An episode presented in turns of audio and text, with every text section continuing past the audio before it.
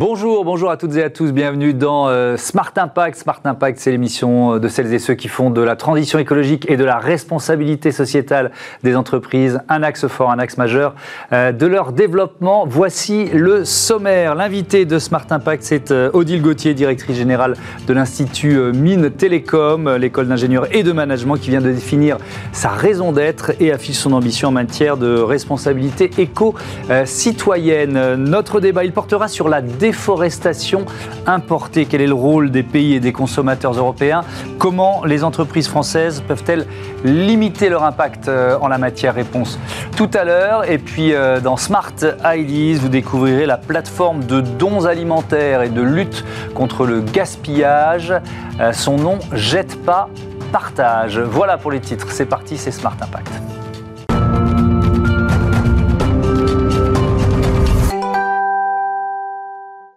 Bonjour Odile Gauthier, bienvenue. Bonjour. Vous êtes donc euh, la directrice générale de l'Institut euh, Mine Télécom. Plus de 13 000 étudiants formés euh, chaque année. Ça, ça veut dire qu'il y a combien d'écoles alors, il y a huit écoles, euh, sept écoles d'ingénieurs, une école de management et euh, deux filiales. Et nous avons également une dizaine d'écoles euh, associées qui participent à toutes les réflexions collectives de notre institut. Donc, vous formez des ingénieurs essentiellement, mais aussi des managers. Il y a la, il y a la double Absolument. dimension. Nous avons la double dimension. Et je crois qu'en plus, une des caractéristiques de nos ingénieurs à la française, c'est que ce sont aussi des managers, quand bien même ils n'ont pas tous fait une école de management. Oui, alors cet institut, c'est aussi un incubateur de start-up. J'ai découvert ça. Ça veut dire quoi? Ça veut dire qu'il se crée beaucoup de, jeunes entreprises grâce à vous chaque année? Alors, euh, grâce à nous, chaque année, il se crée à peu près 200 euh, euh, par an, certaines en étroite relation avec euh, nos thèmes de recherche et nos équipes de recherche, mhm. et d'autres venant euh, d'alumni euh, ou d'élèves de nos écoles. Et nous avons aujourd'hui à peu près 50% de nos startups qui en fait essayent de proposer des solutions justement pour aller vers un avenir plus durable. Ça passe aussi par des, des brevets, des publications scientifiques? Oui, donc nous, bah, nous avons évidemment plus de, plus de, de, de 1000, on va dire, à peu près euh, publications scientifiques par an mhm. et euh, un ensemble de, brevets de l'ordre de 80 par an. 80 brevets déposés par an. donc, dans tous les domaines Dans tous les domaines. Mhm. Alors, le numérique, l'industrie, l'environnement, le, le, génie industriel, mhm. la logistique, bon, voilà, tout, tout, tous les domaines. On va beaucoup parler d'environnement là pendant cette interview, mais finalement, tout est un peu lié et vous, vous voilà, la partie industrielle, la partie partie euh, transformation numérique sont aussi des axes forts de, l'Institut Mines Télécom. Oui, alors nos, trois, finalement, nos trois axes principaux, c'est bien euh, la transformation industrielle avec l'industrie du futur et tout ce qui concerne justement le croisement de la marque mine et de la marque Télécom, qui mhm. sont l'origine euh, de, nos écoles des mines et de nos écoles télécom. Donc ça, c'est l'industrie du futur avec l'évolution importante de nos industries vers la numérisation, mhm. l'usage des données, etc. L'élément important également, c'est la transformation numérique qui évidemment euh, s'est accélérée hein, mmh. cette dernière année, qui était déjà à l'œuvre, et avec notamment une réflexion très importante de notre institut sur la souveraineté numérique, la souveraineté européenne en matière de numérique, qu'il s'agisse d'infrastructures, de données, de systèmes d'exploitation, sur lesquels euh, bah, chacun sait sans doute, euh, vous aussi bien que moi, mmh. sur cette chaîne télé, les difficultés que l'on a d'avoir cette souveraineté européenne. Et les enjeux majeurs pour l'avenir. Et les enjeux majeurs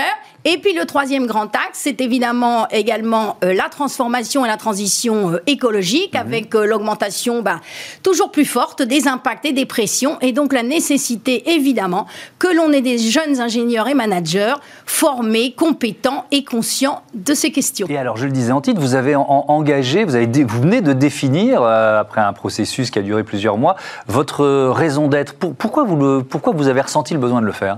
Alors, lorsque je suis arrivée en fait avec les directeurs d'école, hein, puisque nous sommes un collège de, direction, mmh. on a ressenti le besoin de voir justement où on voulait aller ensemble, puisque l'Institut Mines Télécom est une création finalement relativement récente à l'échelle publique, puisqu'il date de 2017 avec mmh. l'intégration des écoles des mines. Et donc on s'est dit, bah, qu'est-ce qu'on veut faire ensemble? Voilà. Et donc on a démarré euh, euh, cette réflexion par euh, un questionnaire à l'adresse des personnels, des étudiants, des alumni, qui sont aussi un élément très important, des entreprises partenaires mmh. de l'établissement et des collectivités activité. Nous avons eu plus de 5000 réponses à ce questionnaire à l'été. Et ensuite, à partir de ça, nous avons élaboré avec un certain nombre de groupes de travail une, raison d'être qui, je crois, maintenant nous dit ce que l'on veut faire. Donc, je peux peut-être la, donner. On l'a vu s'afficher, donc vous pouvez la redonner. Vous pouvez la redonner. Voilà, ensemble pour imaginer et construire un avenir durable et former ses acteurs. Avenir durable, voilà, c'est les mots sur lesquels on va, on va se concentrer maintenant pour, pour la, la seconde partie de, de cette interview. Ça, change quoi en, en termes d'enseignement, par exemple? Alors, ce qu'il faut bien voir, c'est qu'on a, on a, on a vraiment l'envie, au travers de cette raison d'être, d'intégrer ces questions de transition écologique mmh. et cet objectif d'avenir durable dans toutes nos missions. C'est-à-dire notre mission de recherche, imaginer, mmh. notre mission de travail avec les entreprises, construire, et notre mission euh, de formation mmh. pour former effectivement les futurs décideurs et acteurs. Donc, euh, ce qui est important, c'est que déjà, on, on, a voulu faire une mobilisation collective, mobilisation collective des élèves et des personnels, avec notamment une fresque du climat, par exemple, pour euh, tous les étudiants de première année dès cette année et qui va se rejouer en septembre. Beaucoup de personnel de l'Institut formé pour pouvoir justement euh, faire cette fresque du climat. On a ce mois-ci sept grands événements portés par les élèves, et j'insiste, portés par les élèves, mhm. pour justement qu'ils soient tous mieux conscients, plus informés de toutes ces questions euh, environnementales. Et ce qui est très, très important dans cet engagement collectif, c'est qu'on a d'ores et déjà trois écoles labellisées développement durable, responsabilité sociale et classées au Times Higher euh, Impact euh, euh, des objectifs du développement durable de l'ONU. Et nous en aurons quatre cette année. Notre objectif, c'est que toutes nos écoles soient labellisées. Donc on commence quand même aussi par une mobilisation collective à tous les niveaux. Mais je repose la question sur l'enseignement. Est-ce qu'il y a un, tronc commun développement durable dans, dans l'enseignement qui, est qui est octroyé aux, élèves Dans l'enseignement, on a, on a deux choses séparées séparés et complémentaires. Premièrement, des troncs communs obligatoires pour tout le monde. Donc cette année, on avait quatre écoles. L'année prochaine, on aura sept écoles qui auront un tronc commun de première année. Et en 2022, les huit écoles auront un tronc commun première année et deuxième année. Et deuxième année. Donc ça, c'est très important. Mais pour aller au-delà, ce qui est important, c'est l'intégration de ces préoccupations environnementales dans un maximum de cours. Il faut que ce soit un peu transversal. Et donc ça, il faut que finalement chaque équipe d'enseignants-chercheurs, chaque programme pour chaque spécialité intègre la réflexion environnementale, les controverses, les perspectives de l'intégration de l'environnement dans leur discipline. Hmm. Par exemple, le numérique frugal, euh, l'énergie avec les énergies vertes, etc. Donc, on essaye de faire vraiment, et, là, on est, on est, je pense, bien positionné là-dessus par rapport à d'autres, d'autres euh, groupes d'écoles, c'est que on, travaille vraiment sur les compétences du futur ingénieur, la hmm. définition des compétences, par exemple, du futur ingénieur avec la commission d'éthique eh, est-ce que pour, pour les professeurs, ça suppose une petite euh, révolution culturelle pour certains d'entre eux? Alors oui, ça oui, évidemment, parce que chaque enseignant-chercheur a un nombre d'heures limité dans mmh. lequel il voudrait pouvoir tout mettre et il a toujours énormément de choses passionnantes. Donc il va devoir renoncer à, certains, certains et il va euh, devoir un petit peu renoncer. Donc c'est difficile. Mais alors, justement, c'est d'où l'importance d'avoir la mobilisation de tous les enseignants-chercheurs. Mmh. On a eu par exemple dans deux écoles, à IMT euh, BS, notre Business School, et à IMT Minalbi, une enquête justement auprès des enseignants-chercheurs pour voir comment eux voyaient les choses et qu'est-ce qu'ils proposaient comme solution pour justement avancer dans ce, dans ce domaine. Et on va mettre en place, donc, euh, dès l'été 2022, parce que l'été 2021, euh, les circonstances sanitaires sont pas bonnes, mmh. une école d'été sur justement la transformation pédagogique intégrant la dimension euh, environnementale. Et puis alors, vous avez organisé, je crois que c'était il y a deux mois, un forum sur la sobriété numérique. Là, on est en, on est en plein dans deux, deux des objectifs dont on, dont on parlait. Qu'est-ce qu'il en est ressorti? C'est une boîte à idées euh, on, a eu à peu près 600 euh, étudiants qui ont à la fois participé à un jeu sérieux qui s'appelle Gaiactica et à ce, mmh. forum de la sobriété euh, numérique. Donc l'enjeu, c'est de pouvoir euh, faire comprendre à la fois aux élèves, donc je disais, il y avait 600 étudiants, mais il y avait aussi beaucoup de, personnel hein, qui ont été formés aussi à l'animation à de la fresque du numérique, c'est d'essayer dans son usage du numérique de voir quelles sont les, les, possibilités finalement bah, d'économiser euh, de l'énergie euh, et d'économiser aussi d'ailleurs des matières en utilisant moins d'objets numériques. Oui, effectivement. Donc on peut se dire que voilà, il y a une réflexion pour inventer le, numérique de demain. Je vais terminer par une question qui est presque philosophique. C'est le défi de notre génération, évidemment, mais c'est aussi le défi de la génération de, des étudiants que vous êtes en train de former. Alors moi, je dirais que je suis engagée dans l'environnement professionnellement depuis plus de 30 ans. Mhm. Et si j'ai décidé de, m'engager dans, dans, un métier qui est plus sur la recherche et la formation des jeunes, c'est parce que je pense que vraiment, c'est par les jeunes, effectivement, euh, qui auront bien compris, qui ont envie de ça, hein, euh, qu'on pourra avancer. Et d'ailleurs, j'insiste sur notre approche à l'Institut Mintelecom qui se fait complètement avec les étudiants, avec les représentants d'étudiants qui eux-mêmes ont participé à la construction de ces programmes communs. Et, je dois dire que je voudrais ici remercier non seulement les enseignants, chercheurs et personnels de l'Institut, mais également les enseignants, évidemment, et les élèves qui se sont beaucoup mobilisés. Et ben voilà, le message est passé. Merci euh, Odile Gauthier. Euh, euh, on souhaite le meilleur à, vos étudiants et envoyez-nous quelques-unes de vos, de vos startups, ça peut nous intéresser ici à, à Smart Impact. Sans problème, sans problème. Tout de suite notre débat sur la déforestation importée. Retrouvez le débat de Smart Impact avec Veolia.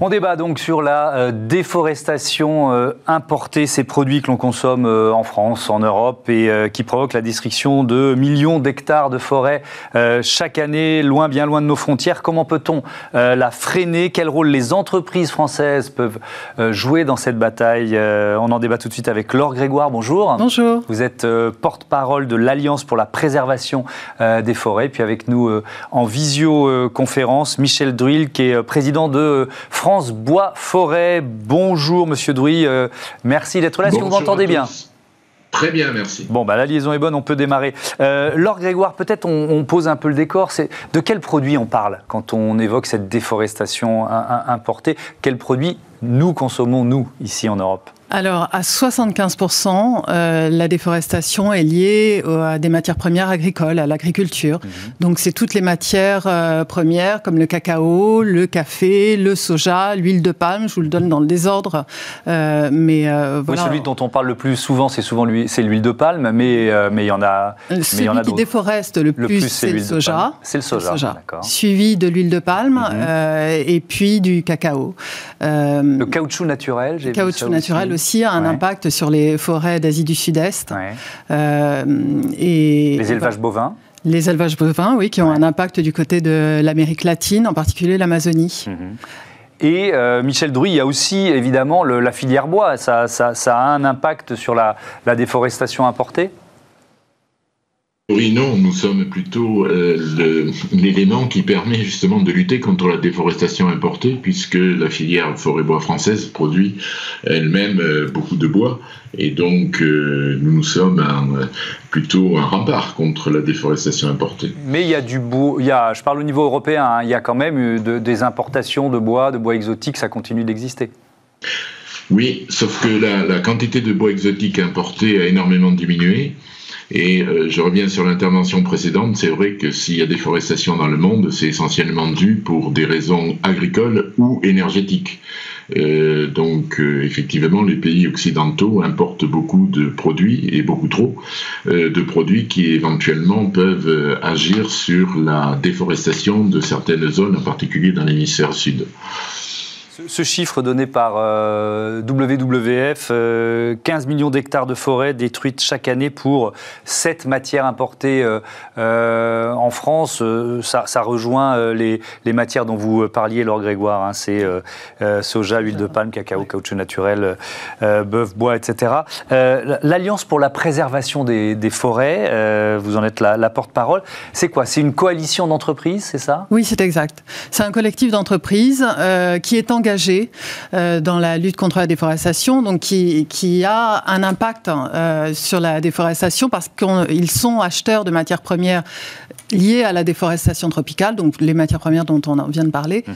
Euh, et donc elles se sont mobilisées, elles se mobilisent déjà depuis longtemps, certaines, pour éradiquer la déforestation dans leur chaîne d'approvisionnement. Mhm. Donc il y a un énorme travail qui est fait par les entreprises pour tracer la matière première jusqu'aux plantations, jusqu'à l'endroit sur Terre où elles sont produites. et puis il y a aussi tout un travail de, s'approvisionner en matières premières durables qui sont certifiées.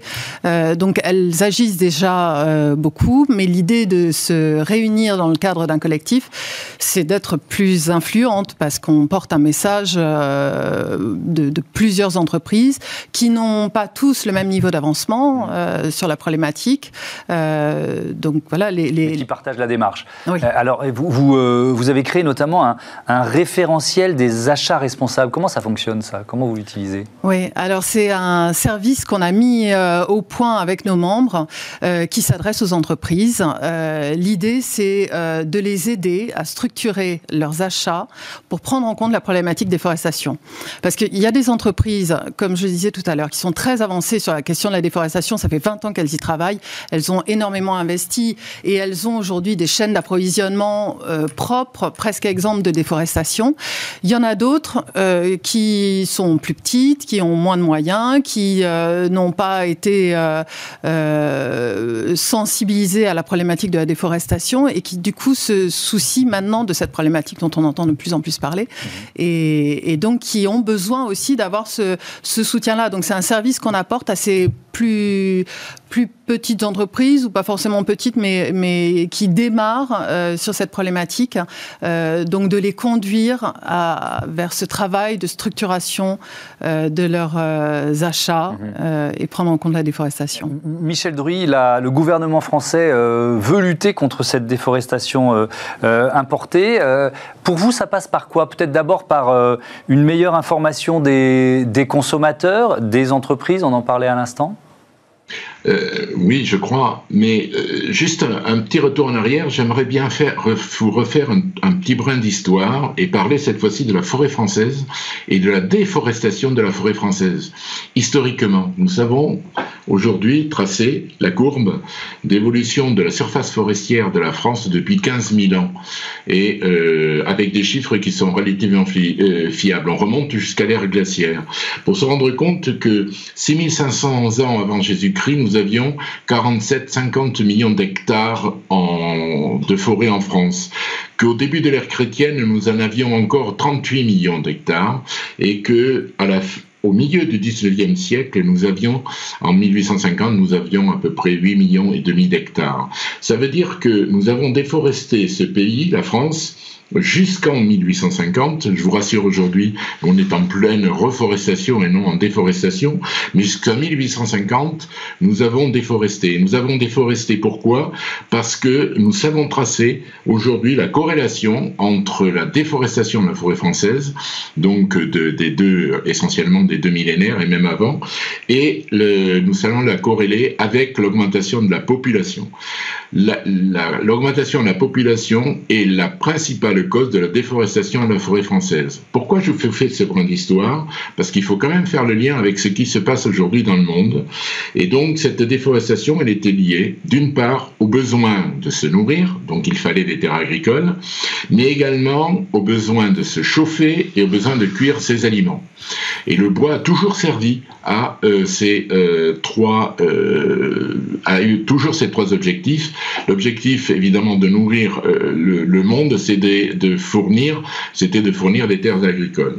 Et en 1850, à la suite de, de, de, de bien des événements, et nous inventons le charbon, le pétrole et le gaz, en particulier leur usage. Et à ce moment-là, on a moins besoin de bois pour l'énergie et en même temps, on augmente les. Pardon, je vais vous interrompre parce qu'on n'a pas totalement, on n'a pas vraiment le temps de faire un, cours d'histoire, même si c'est euh, passionnant. je vais vous poser la question. C'est moi qui vais vous poser la question. Quelles leçons vous en tirez pour aujourd'hui? Parce que c'est ça qui m'intéresse. Euh, est-ce que ça veut dire que c'est inéluctable?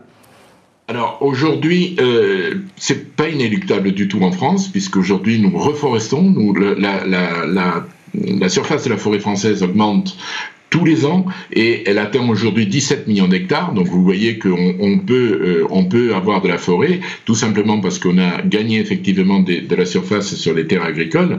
Ça c'est une chose. Et ce que nous devons faire nous aujourd'hui, c'est continuer à développer cette forêt française, la renouveler, la gérer durablement euh, pour que effectivement nous ayons suffisamment de bois en France pour éviter d'importer euh, d'importer du bois pour euh, la construction, pour les emballages, pour euh, les meubles, pour euh, toutes les applications vertueuses de ce matériau qui est essentiel pour la neutralité carbone et euh, pour creuser le puits de carbone. Donc ça, c'est pour la filière bois. Laure Grégoire, si on revient à la partie agricole, parce qu'on a bien compris que la grande majorité des produits qu'on consomme, ils sont effectivement dans cette filière agroalimentaire. Je, voyais que le gouvernement évoquait la possibilité de mettre en place un mécanisme d'alerte qui croise des données douanières d'un côté et des images satellites. Est-ce qu'on, est-ce qu'on, est-ce que c'est utilisable aujourd'hui, ce, ce, système, ou est-ce qu'il est un peu euh, trop compliqué, un peu usine à gaz pour les chefs d'entreprise? Alors, euh, il est complexe, c'est évident, hein, mais euh, on y travaille activement. On participe à, à, ce groupe de travail justement qui euh, qui vise à, à, mettre en place ce mécanisme d'alerte, et c'est quelque chose qu'on demande. Oui, donc on est on est tout à fait moteur dans, dans, la mise en place de ce mécanisme d'alerte. On pourrait vraiment suivre en, en, en temps réel le, l'accroissement du risque, en fait, le, le, le, seuil à ne pas dépasser, en quelque sorte? Oui, et puis ça permet aussi de d'identifier euh, les, de, de, tracer toutes les, les chaînes d'approvisionnement de ces matières premières qui ouais. arrivent dans nos ports en Europe hein, et de remonter euh, jusqu'aux aux, aux, terres qui ont été euh, dégradées, déforestées, mmh. euh, dont est extrait ces matières premières. Il faut aller plus loin. On a beaucoup parlé de la France et de ce que faisaient les entreprises françaises avec, avec votre alliance, mais il faut une législation européenne ouais. en la matière. Oui.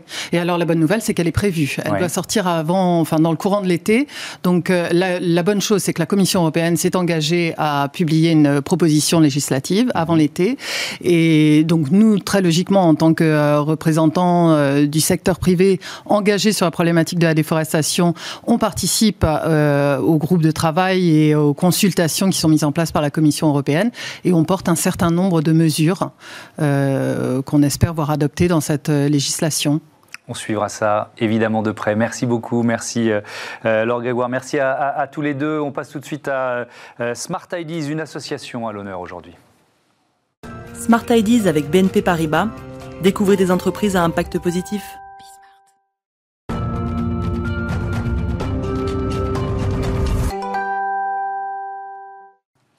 Jette pas, partage. C'est euh, le nom de l'association que je vous propose de découvrir tout de suite dans euh, Smart IDs. Bonjour Eric Collat, bienvenue. Vous êtes le, président euh, de cette association. C'est une plateforme aussi de dons alimentaires et de lutte contre le, gaspillage. Ma, première question est assez traditionnelle. Quand l'avez-vous créée et pourquoi?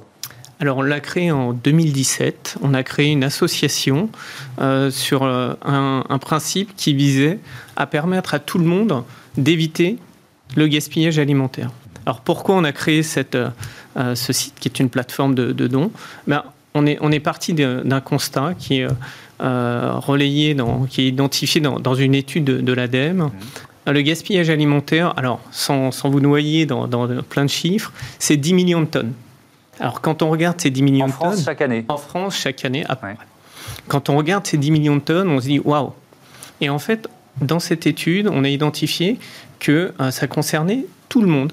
Euh, oui, donc... c'est pas, il ne s'agit pas de culpabiliser euh, les consommateurs, de nous culpabiliser. C'est un peu dans, tout, dans toutes voilà. les étapes de la chaîne quoi, regarde, alimentaire. Tout au long de la chaîne ouais. de mise à disposition des aliments, ouais. va y avoir une cote-part qui va être perdue, qui va être jetée. Et donc, dès euh, la production, c'est plus, de 30, plus de 30% dès la production. C'est ouais. Quand on regarde un petit peu de manière macro, mmh. euh, c'est à peu près euh, effectivement 30% au niveau de la production, donc mmh. ce qui est laissé au champ, ce qui, ce qui est, ce qui n'est pas euh, manger à la suite de la pêche. Voilà. Donc ça, c'est au niveau de la production. Mmh. Ensuite, au niveau de la transformation et de la distribution, on est à peu près un tiers. Ouais. Et au niveau de la consommation, on est un tiers.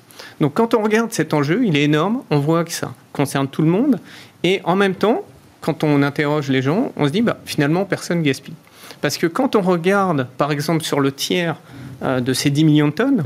Mmh. Donc au niveau des consommateurs, donc il y a une partie qui fait partie finalement d'une part incompressible, qui est par exemple, on n'est plus chez légumes, donc il y a une partie, voilà, mmh. ça c'est incompressible. Mais quand on regarde ça, ça représente au total sur ce tiers, c'est 29 kilos par an.